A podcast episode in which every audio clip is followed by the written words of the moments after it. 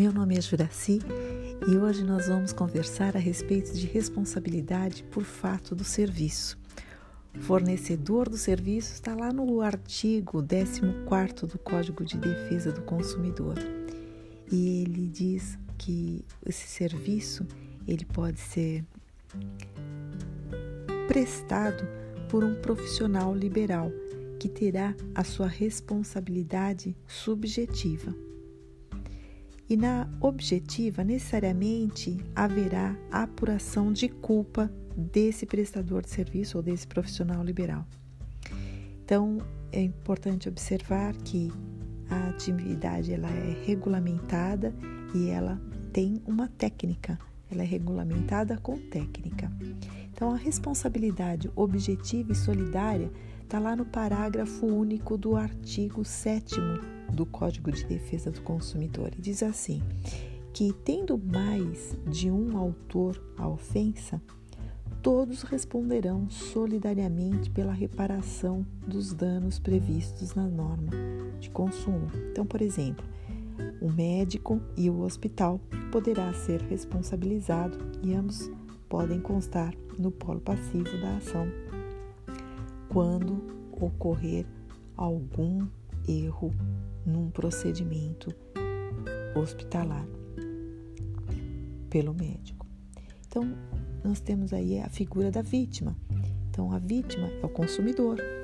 E aqui existe um, uma divisão. A negocial padrão, que está lá no artigo 20, no CAPT do CDC, e a vítima do evento, que seria o consumidor por equiparação que é aquele que sofre um acidente de consumo, que está lá no artigo 17 do Código de Defesa do Consumidor. Então, é bom observar também o que está escrito no artigo 27, que seria um prazo de cinco anos para que essa ação seja proposta. E a responsabilidade pelo vício do produto, então nós temos aqui a possibilidade, então, da responsabilidade pelo vício do produto ou do serviço também. Então, além de termos a responsabilidade pelo fato do, do produto e serviço, nós temos a responsabilidade pelo vício do produto ou serviço. E isso consta lá no artigo 18, 19 e 20 do Código de Defesa do Consumidor.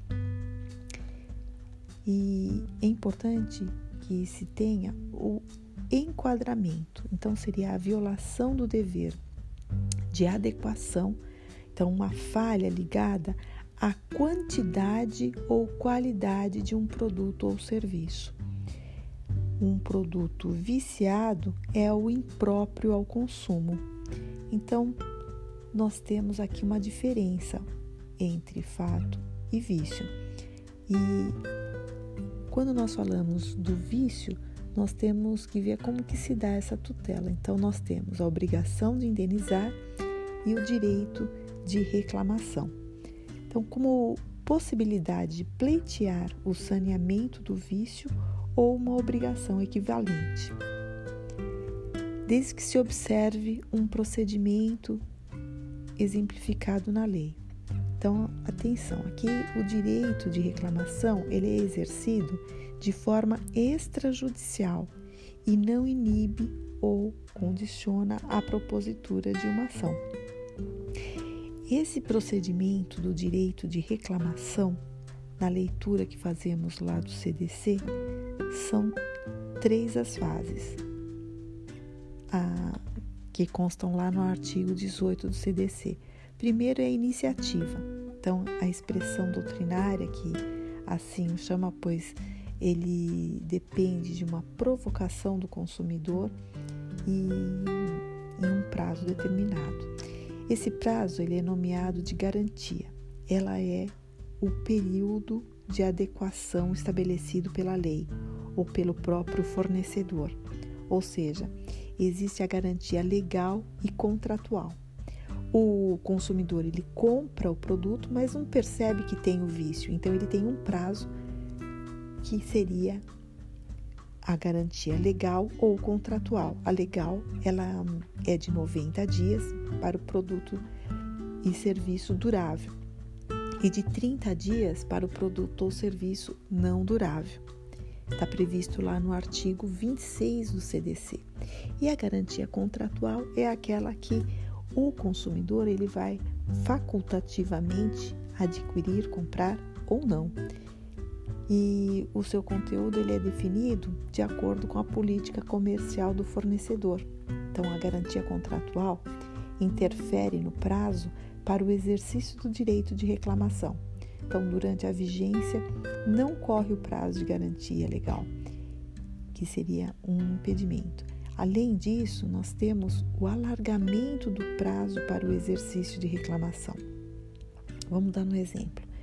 Nós temos um celular, que é um bem durável, teria 90 dias de garantia legal, mas o fabricante coloca normalmente um ano de garantia contratual. Então, o prazo para o exercício do direito da reclamação será de um ano e 90 dias.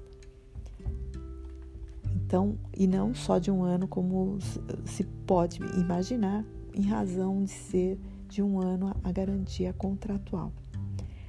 Então, é importante que nós tenhamos em mente como que é a forma de contagem desse prazo. Então, nós temos a possibilidade dos vícios aparentes e ocultos.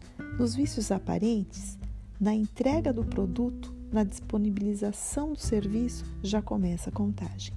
Nos vícios ocultos, a partir do conhecimento e constatação do vício, de acordo com a jurisprudência atual, inclusive o STJ, ele é, assumir a ligação de vício oculto somente pode ocorrer durante a vigência e vida útil do produto ou serviço.